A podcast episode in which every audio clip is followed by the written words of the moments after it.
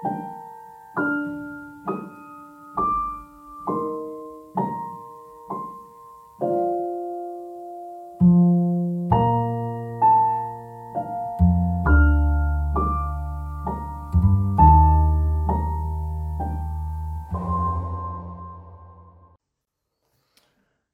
¿qué tal? Bienvenido, bienvenida a estos directos, de estos espacios de libres pensadores y pensadoras conscientes.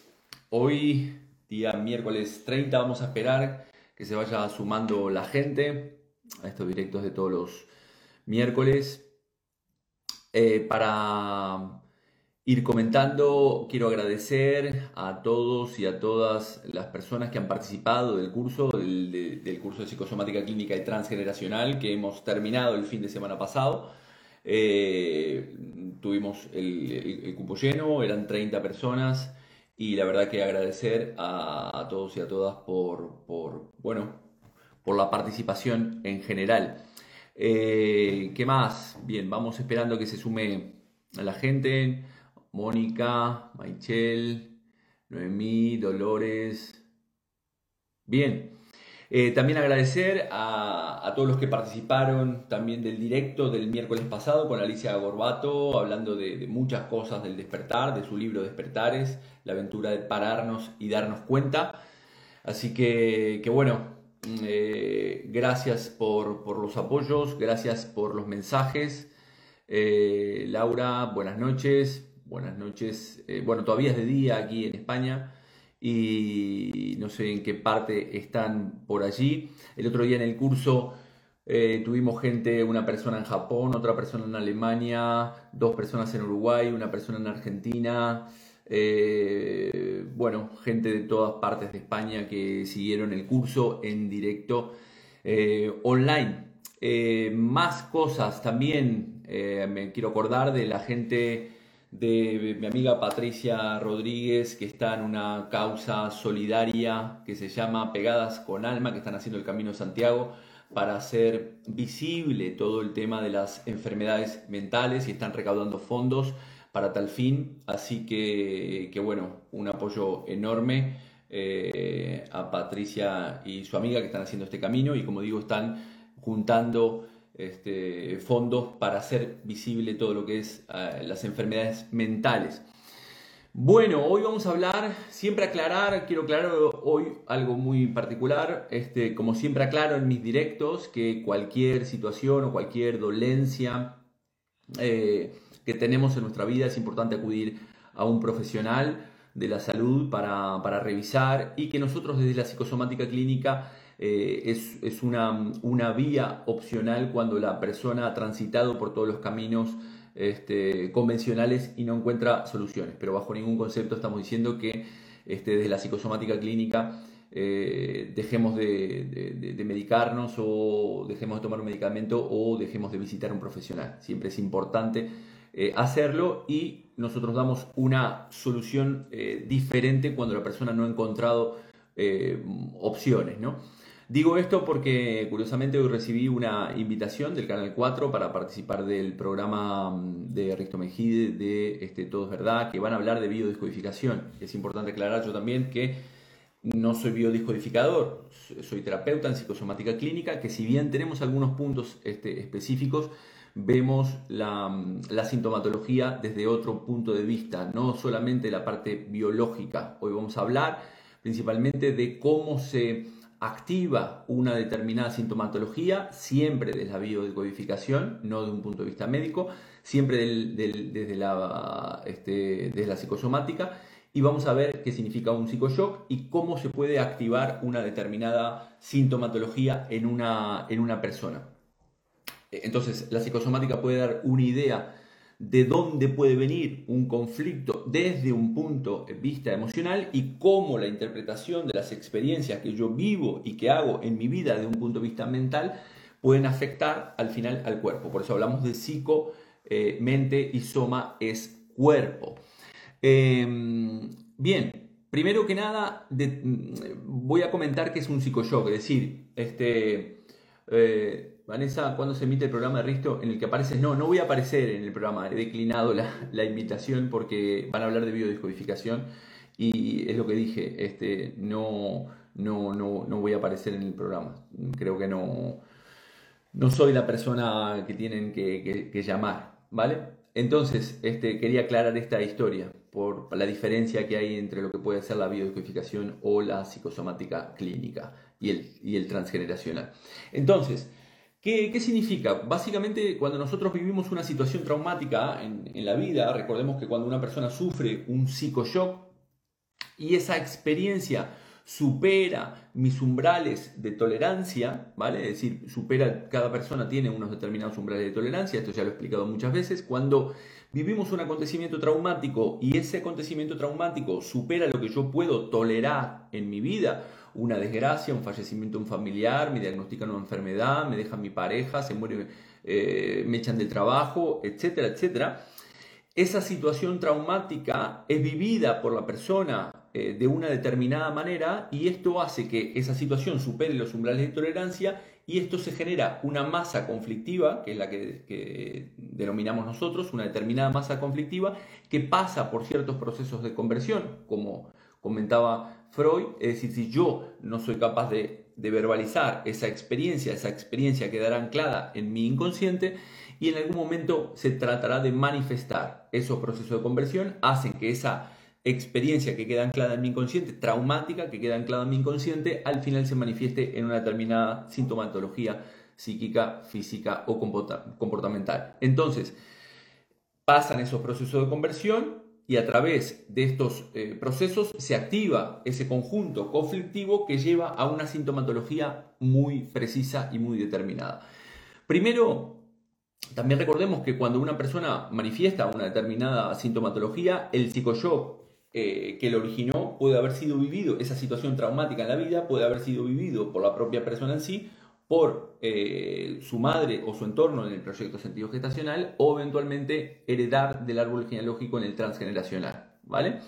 Eh, esto está más que comprobado, lo, hablan doctores como el propio Salomón Selam, el doctor Mario Alonso Puch, eh, Marian Rojas está en su libro Cómo hacer que te pasen cosas buenas, es decir, todas las investigaciones que se han hecho desde el punto de vista de cómo las experiencias que nosotros vivimos eh, liberamos a nuestro cuerpo determinadas sustancias, entre ellas este, cortisol. Cuando estamos en estrés, nuestro sistema nervioso simpático hace que no le demos a nuestro cuerpo eh, la posibilidad, en ese estrés no le demos la posibilidad a que nuestro sistema nervioso parasimpático tónico pueda descansar y pueda regenerar nuestro cuerpo. Entonces esas preocupaciones mentales están, están allí, yo libero mucho cortisol y ese, ese exceso de cortisol muchas veces me lleva a enfermar. Entonces, dicho esto, que, eh, este, este psicoshock básicamente es, un, es una situación traumática, evidentemente hablamos de un drama, ¿no? Es decir, de, no hablamos de una persona que experimenta eh, evidentemente cosas eh, agradables o positivas en su vida. Evidentemente hablamos de situaciones traumáticas, como dije anteriormente, situaciones que para la persona desde su interpretación está haciendo una interpretación de la experiencia que ha superado esos umbrales de tolerancia.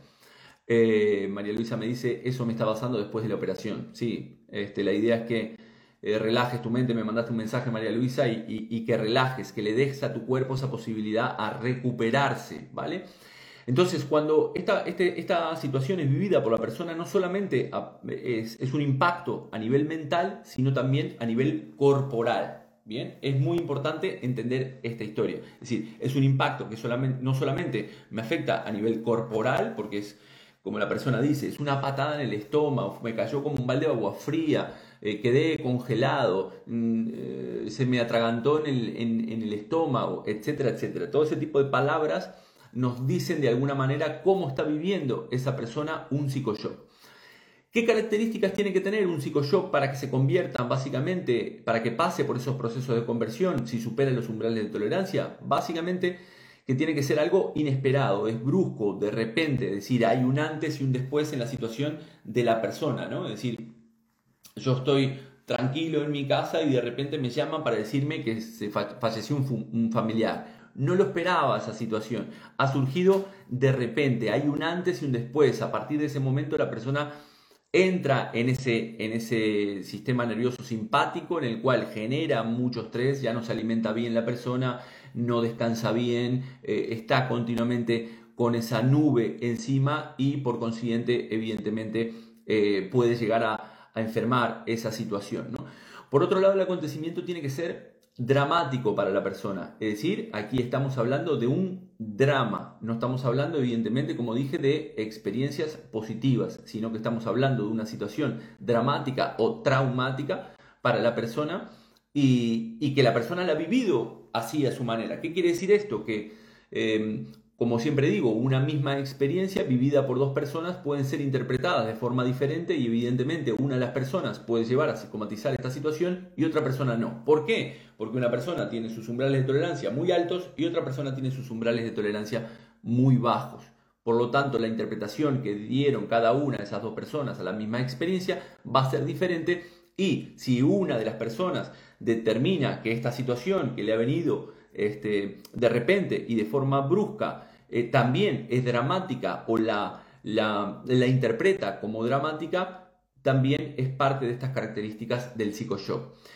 Por otro lado, ¿qué otras características tiene que tener el psicoshock? De alta intensidad. ¿Qué quiere decir esto? Que también decimos que también la sintomatología que pueda sentir la persona puede, eh, dependerá de la, del conjunto conflictivo, de la, masa, de la masa conflictiva que tenga esa persona. ¿Qué quiere decir esto? Que cuanto más alta intensidad sea esta, esta situación traumática en mi vida, este drama, evidentemente se podrá convertir con mayor facilidad en este psicoshock.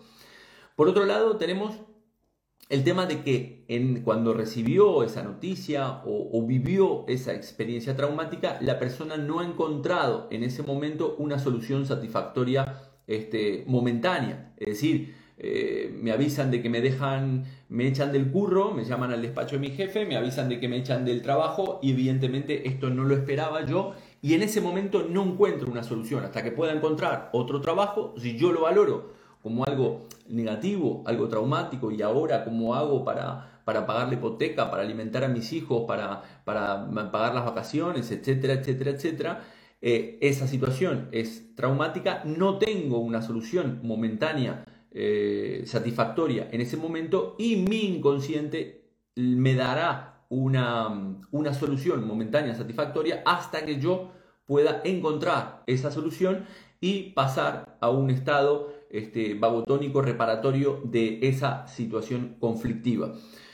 Por otro lado, el psicoshock, también para que sea un psicoshock, además de inesperado, brusco, dramático, con una intensidad alta eh, y sin solución eh, satisfactoria en ese momento, tiene que ser experimentado a solas por la persona. ¿Qué significa esto? Que la situación que ha vivido la persona no es tanto eh, la situación en sí, sino una vez más cómo interpreta esta experiencia la persona. ¿Qué quiere decir esto? Que eh, si yo considero que nadie se unió a mí en esta causa o cuando me echaron del trabajo, ningún familiar me llamó para echarme una mano o este, nadie me llamó para darme el pésame o estoy viviendo esta separación solo, no sé, las circunstancias que estés viviendo en tu, en tu vida, si tú consideras que la experimentas a solas, independientemente que vuelvo a insistir, que puedes tener una familia muy numerosa, pero tu interpretación de esa experiencia es que tú la vives de forma este, en soledad o, solitario, al final todas estas situaciones pasan a ser este psicoshock que pasará por esos procesos de conversión que decía anteriormente y nos afectará de una u otra manera. Bien. Este psicoshock, ¿cómo puede venir? ¿Cómo pueden ser? Hay, hay básicamente seis maneras de desencadenar un proceso de conversión desde la psicosomática clínica. ¿Cuáles son ellos? Un psicoshock conjuntural, ahora mencionaré cada una de ellas un psicoshock este, conjuntural que puede ser programante u otro desencadenante, conversión por saturación conflictiva, conversión repetitiva mínima, una memoria activa o eventualmente una, un mix de todas estas, ¿vale? La primera situación, es decir, en este caso, que eran las, las, las situaciones que hablaba, por ejemplo, este, Hammer en lo que es la medicina germánica, nosotros en la psicosomática clínica consideramos que esas situaciones que son biológicas solamente pueden representar un 10 o un 15% de los casos, ¿vale? Hammer hablaba solamente de que el acontecimiento es que esa persona no ha, satisfecho ciertas necesidades biológicas y esa, el no satisfacer esas necesidades biológicas desembocaba en una enfermedad, ¿vale? Este para nosotros puede ser el 10% de los casos, ya que hay otros problemas que son ya más este, psíquicos, no tanto biológicos, que llevan a la persona a pasar por esos procesos de conversión. Por lo tanto, cuando hablamos de un, un psicoshock de un solo golpe, es una situación traumática vivida en un momento preciso en mi vida y a partir de ese momento, como decía, la persona entra en ese estrés y hay un antes y un, des, es un después. Es brusca, es inesperada y puede venir de una sola vez. Por otro lado, tenemos es también ese psicoshock, pero también podemos determinar que la enfermedad o la sintomatología se puede activar por un conflicto, un psicoshock que ha sido programante y luego varios psicoshocks que pueden ser desencadenantes, ¿vale? Por lo tanto, aquí hablamos de, podemos hablar de lo que se denominan ciclos biológicos celulares memorizados, que descubrió Marfrechet, que ya hablé en algún directo de, este, de estos conceptos, de cómo nosotros vamos repitiendo historias a lo largo de nuestra vida y los vamos, vamos repitiendo ciertos acontecimientos, evidentemente con otro entorno, con otras personas, pero el conflicto eh, no deja de ser el mismo. Y entonces tenemos un momento que hay un programante, que también ese programante puede haber sido heredado, y luego hay en nuestra vida ciertas experiencias que nos llevan a desencadenar esa sintomatología eh, a partir de un conflicto que es similar, ¿vale? Y que me afectará de forma muy precisa en, algún, en alguna parte de mi cuerpo o inclusive en, en mi propia mente. Por lo tanto, hay una diferencia en, un, en, una, en un psicoshock que es conjuntural, que puede venir solamente en una, en una oportunidad, y después está el conjuntural, pero que puede ser un programante o un desencadenante. Bien. Por otro lado, tenemos lo que se denomina, eh, lo que denominamos en psicosomática clínica, la conversión por saturación conflictiva. ¿Qué significa esto? Básicamente, este, estamos hablando de una eh, eh, impregnación por exceso. ¿Qué quiere decir esto? Que son varios acontecimientos traumáticos que la persona vive durante un periodo de tiempo de aproximadamente un año, un año y medio. ¿Qué significa? Me echaron el trabajo o tengo un ERTE. Eh, mi mujer me dijo que no quería seguir conmigo. tengo, resulta que me entero que mi padre enferma gravemente.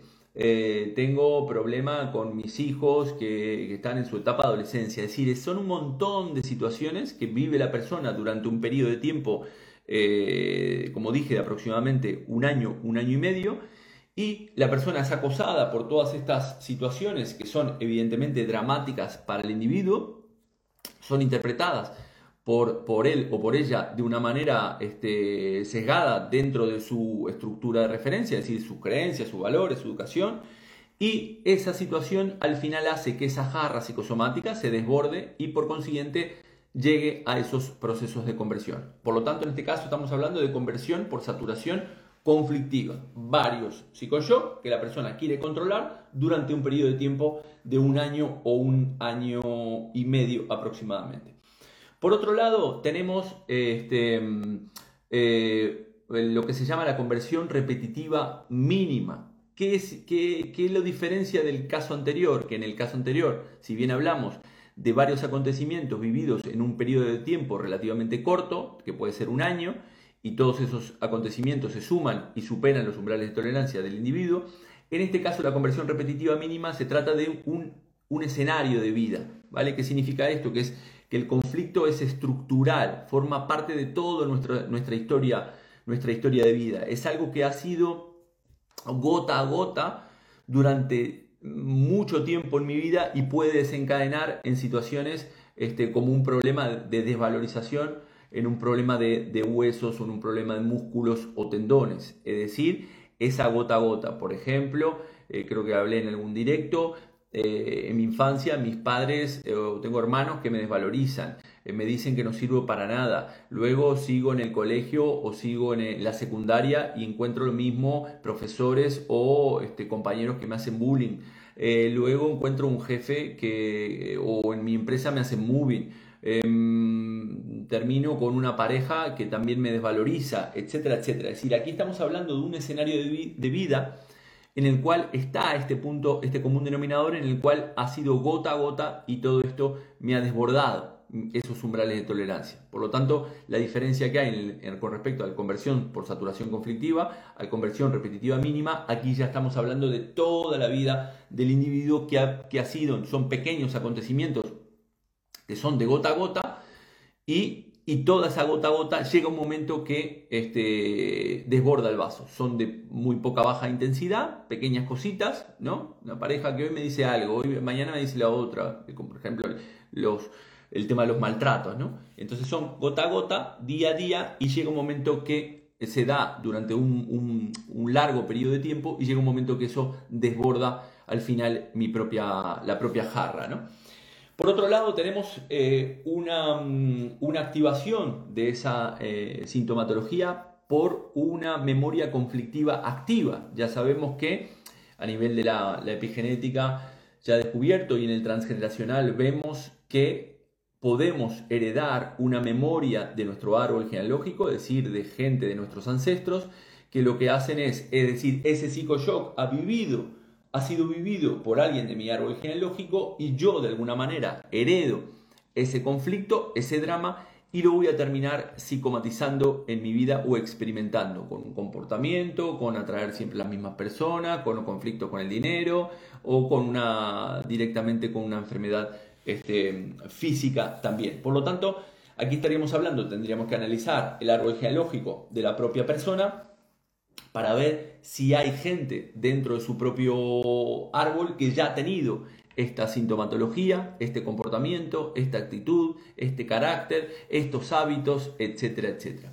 Y por último tenemos lo que sería el desbordamiento por conversión mixta, es decir, algunos de estos casos pueden ser varias de estas posibilidades, es decir, puede ser una memoria conflictiva activa que se desbordó en una situación en mi vida o que se dio por conversión por saturación conflictiva, que es lo mismo que vivió este, mi abuelo en su vida y así sucesivamente. Entonces aquí tendríamos que eh, ver o estudiar a partir de lo que, lo que tiene la persona, esta, esta sintomatología, y estudiar de dónde puede activarse. Por lo tanto, dijimos que la activación de esta enfermedad a partir del psicoshock, que el psicoshock puede ser un, un evento que ha superado los umbrales de tolerancia de forma brusca, inesperada, que es dramática, que lo hemos experimentado solas y que no vivimos, no tenemos una solución momentánea en ese momento, cuando ese psicoshock supera esos umbrales de tolerancia, se convierte este, en algo dramático para nosotros, a partir de ahí se activa. Se puede activar por un psicoshock, un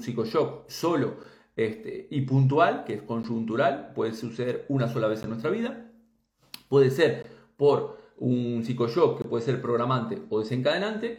Dijimos que puede ser por una conversión por saturación conflictiva, es decir, varios psicoshocks vividos en un periodo corto de tiempo, por conversión por, eh, repetitiva mínima, que es un escenario de vida en el cual es gota a gota, y por último es mixta.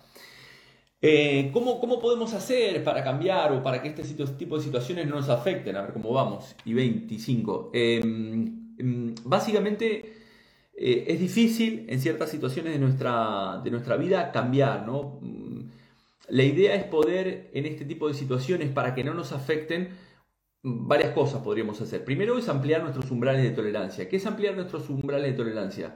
Por ejemplo, cambiar nuestras creencias limitantes sobre las cosas que tenemos del mundo, no querer controlar absolutamente todo lo que nos pasa a nuestro alrededor, porque evidentemente no tenemos control sobre todo lo que nos sucede.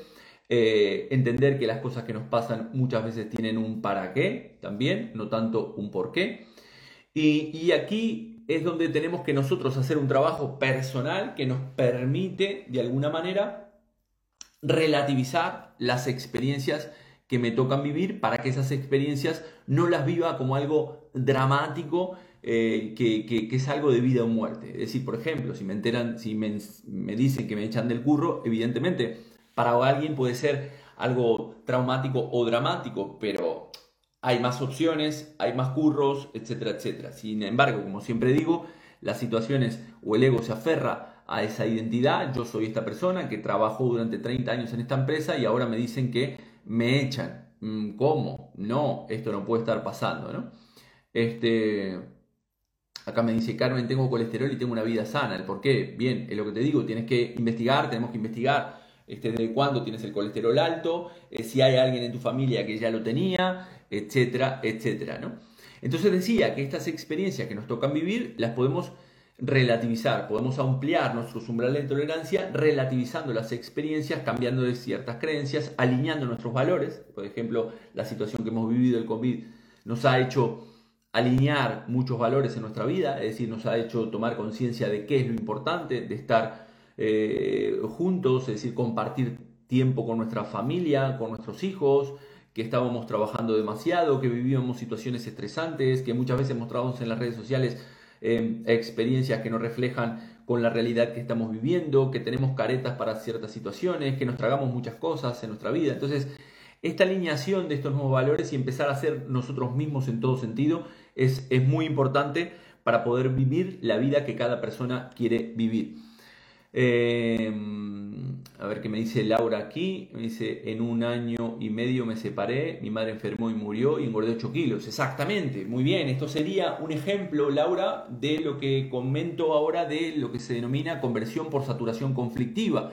Es decir, me separo, me separo de mi pareja, aquí hablamos de separación, eh, mi madre enferma y entonces al final no tengo ese alimento afectivo de mi pareja, no tengo ese alimento afectivo de, mi madre, que la madre representa ese alimento afectivo, y al final compenso de alguna manera mi sistema de protección psíquica, me inhibe esa situación problemática, ese drama, me la desplaza y me la proyecta eh, compensando con el alimento. Bien, este es un, claro ejemplo. Entonces, ¿qué otras cosas podemos hacer? Como dice Joe Dispensa en alguna de sus conferencias este, que he visto, él habla del concepto de los tres cerebros, ¿no? Es decir, que tenemos un, cerebro, un cerebro intelectual, un cerebro que piensa, un cerebro, un cerebro emocional y un cerebro que nos lleva a actuar, ¿vale? Él habla básicamente de que primero tenemos un cerebro, un, neocórtex, este, en el cual eh, el córtex es el cerebro racional, es el cerebro filosófico, que intelectualiza, eh, lógico, ¿no? Está asociado, muchas veces se, se, asociaba al concepto del hemisferio izquierdo, ¿no? Es la parte consciente del propio individuo, es con la parte con la cual nosotros leemos, vemos programas, estás viendo este directo, aprendes cosas, es decir, intelectualizas ciertos conceptos, ¿bien? Que tengas intelectualizados ciertos conceptos no quiere decir que los tengas integrados, ¿no? Este es el primer paso de poder, de alguna manera, integrar esta información a nuestra vida, este, pasando por el intelecto, porque la mente necesita comprender. La idea es que estos tres cerebros que nosotros tenemos, ese, cerebro que dijimos, ahora mencionan los otros dos, eh, el que piensa, el emocional y el que actúa, estén integrados, porque en la medida que yo esté con esos tres cerebros de alguna manera actuando de forma coherente, es cuando voy a tener menos problemas de salud y voy a estar vibrando en otra frecuencia. Como digo, la teoría, la parte intelectual está muy bien, pero la práctica es otra. ¿Qué significa esto? Que tú te lees, estás haciendo meditación, yoga, yo voy a Reiki, no sé qué, hago una vida sana, etcétera, etcétera, ¿verdad?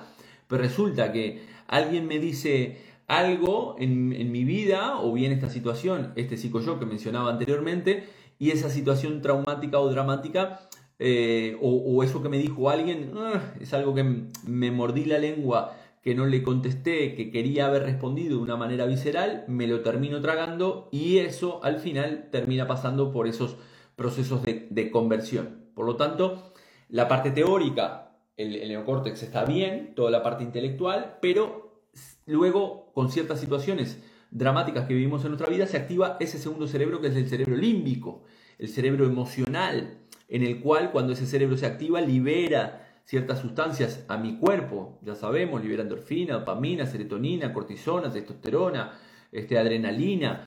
Bien, según la interpretación de esa experiencia, yo enviaré a través de ese, cerebro límbico que, que es emocional y tapará de alguna manera todo lo que había aprendido en el libro que decía cómo actuar de forma saludable y feliz cuando mi hermano me manda a tomar por saco o cuando mi jefe me dice que tengo que trabajar y que no me va a pagar un duro. en ese tipo de situaciones la emocionalidad es tan fuerte, me domina y ese, ese cerebro al final termina dominando esa parte intelectual. ¿Bien? Pero ¿qué es lo que tenemos ¿Qué es lo que deberíamos hacer? Lo que comenta Joe Dispensa en este caso es, básicamente, hay, dos casos. ¿no? Una cosa es poder tener un, momento de, toma de conciencia antes de actuar en una situación y pensar de forma racional qué es lo que decía aquel libro, de que decía cómo actuar en situaciones, este, ser positivo en situaciones difíciles, ¿no? Este, eh, no amargarse, etcétera, etcétera, ¿bien? Y entonces en ese momento en el cual yo tengo ese momento de conciencia, recordar que decía ese libro y actuar en consecuencia, no dejarme dominar por la emoción. Pero esto necesita un entrenamiento, al final necesita entrenar, la mente se necesita entrenar. ¿Qué es lo que podemos hacer aquí? ¿Qué es lo que hablamos eh, con el tema de programación neurolingüística? De cómo podemos programar o reprogramar nuestra mente. Y lo que dice Joe Dispensa muchas veces en, sus libros y en sus conferencias, que nuestro cerebro no distingue las cosas que pasan dentro de las cosas que pasan fuera. ¿Qué significa esto? Que yo puedo entrenar cuál es la respuesta que voy a dar en una situación. Por ejemplo, cada vez que voy a la casa de mis padres, me pongo enfermo, ¿bien? Entonces yo entreno mi mente de cómo voy a actuar en esa situación independientemente de lo que digan ellos, de cómo me traten, etcétera, etcétera, etcétera. Yo voy a actuar de esa manera. Curiosamente, cuando lo visualizo en mi mente, mi mente no distinguirá si eso está pasando realmente o este, me lo estoy imaginando. De hecho, se iluminan las mismas zonas del cerebro.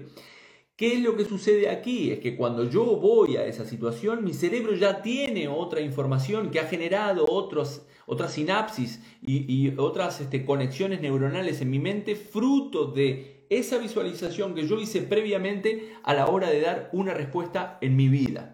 No sé si se, entiende lo que digo, ¿vale? Es decir, tú sabes que cada vez que voy al trabajo y veo a mi jefe o veo a mi compañera de trabajo, mi compañero que me saca los nervios, lo mandaría a tomar por saco. Bien, tú entrenas en tu casa de cómo vas a ir mañana al trabajo, cuál sería la respuesta que te gustaría dar a la situación, tu respuesta, independientemente de lo que hagan los demás. Tú entrenas esa experiencia. Cuando entrenas esa experiencia y lo haces varias veces, lo que haces es activar eh, donde se apoya el inconsciente, que es el cerebelo, ¿bien? En este caso sería entrenar esta experiencia o hacerla muchas veces de forma no solamente real, sino también en mi mente de forma ficticia, porque, vuelvo a insistir, el cerebro no distingue las cosas que pasan dentro de las cosas que pasan fuera, y por lo tanto aquí lo que voy a hacer es entrenarlo varias veces conscientemente para que esa información entre en mi inconsciente, se active ese tercer cerebro y me haga actuar de una manera totalmente diferente. Bien, pero esto necesita de un entrenamiento, no podemos no, no, no, no, no podemos solamente irme a una, una, situación en la cual vivo habitualmente solamente con el libro o con la parte intelectual del libro. Eh, hay una, nosotros decimos en el coaching una frase que si quieres comprender algo, tienes que actuar. Es muy importante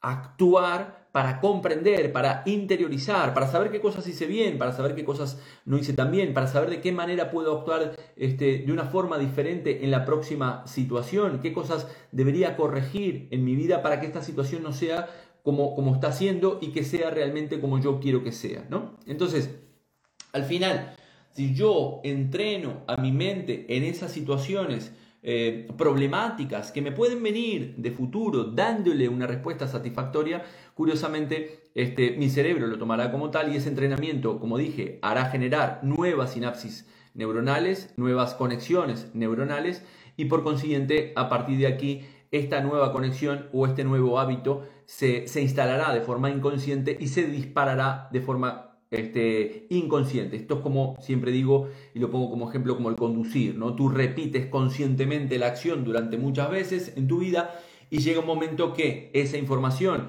ese acto de conducir, de conducir la moto o conducir eh, tu coche, lo has hecho muchas veces, lo has repetido muchas veces y al final has practicado y al final esa información se mete en tu inconsciente y hoy en día cuando estás conduciendo no estás diciendo, ah, estoy metiendo tercera, estoy encendiendo el intermitente, estoy mirando el retrovisor, no, ya lo haces instintivamente, ¿vale? Entonces vamos a ir a, faltan cinco minutos, vamos a ir a una ronda de preguntas, voy a ver algunos comentarios que hicieron este, este dice, vale, eh, a ver que tenía una por acá grande que este, bien, pueden ir poniendo abajo.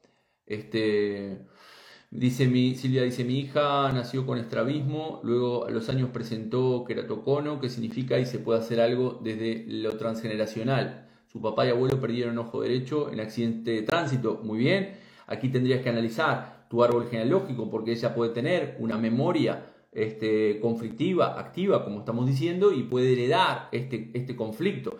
La vista son cosas que yo no quiero ver, es decir, la reinterpretación desde el punto de vista de la psicosomática es un acontecimiento que ha superado mis umbrales de tolerancia en el cual vi algo y no quería ver, este, o, quiero ver algo que no estoy viendo, ¿no? Y aquí, como tiene, estamos hablando de este, del nacimiento, es algo que la niña ya lo ha heredado. Lo ha heredado de, la, de, de, ti si tú eres la madre en el proyecto sentido gestacional o eventualmente del transgeneracional y habría que ir al árbol, al árbol genealógico para saber de quién es doble la niña, es decir, de quién puede cargar ciertos programas, como dice la, epigenética, y este, eh, poder mejorar esa situación, ¿no? poder vivirla de una manera totalmente diferente. Voy a ver aquí otros comentarios.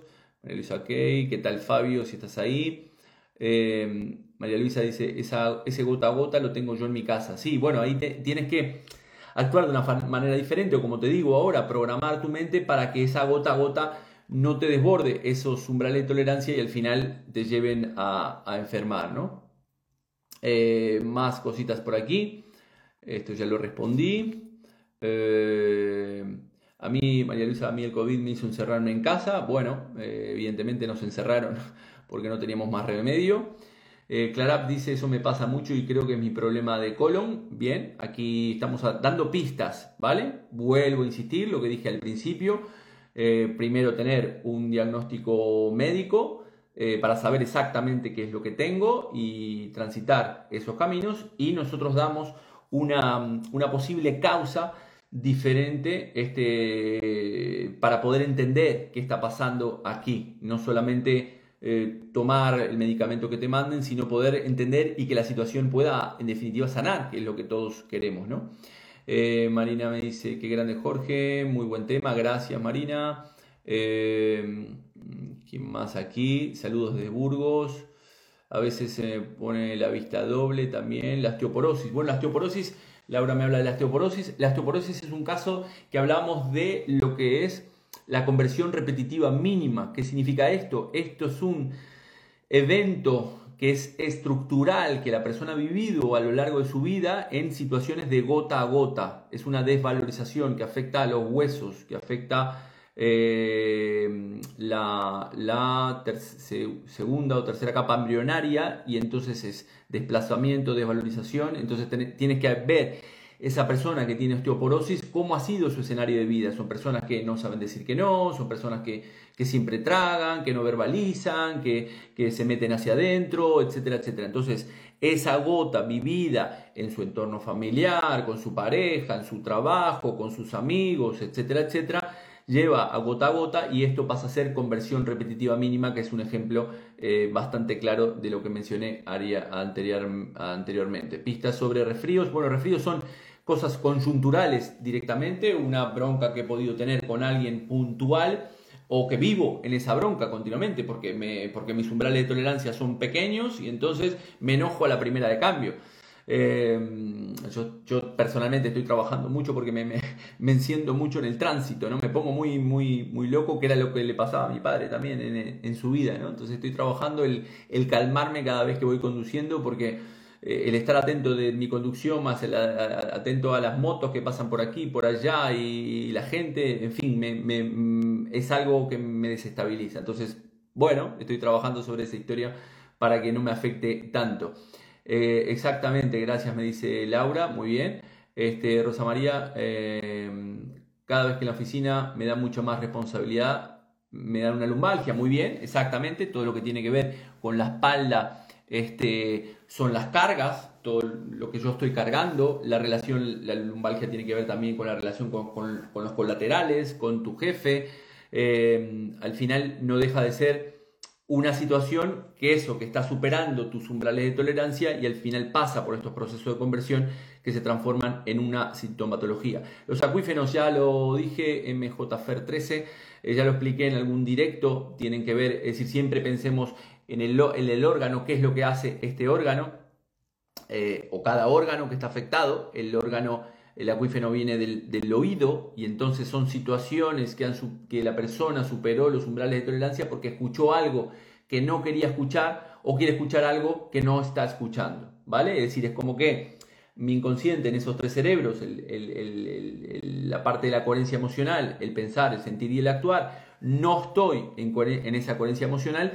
y como dije, el psicoshock, cuando yo no encuentro una solución en ese, en ese momento satisfactoria, supongamos que tengo una pareja que me grita continuamente o mis padres me gritan continuamente, entonces para no escucharlos como los tengo que escuchar diariamente o mi pareja la tengo que escuchar diariamente porque no tomo una decisión determinada, al final mi inconsciente me va a mandar una solución momentánea, satisfactoria, que es ponerme un acuífero para no escuchar más. Es un intento que hace mi inconsciente para dar una solución a la experiencia que estoy viviendo. Eh, María Luisa me dice, gracias Jorge.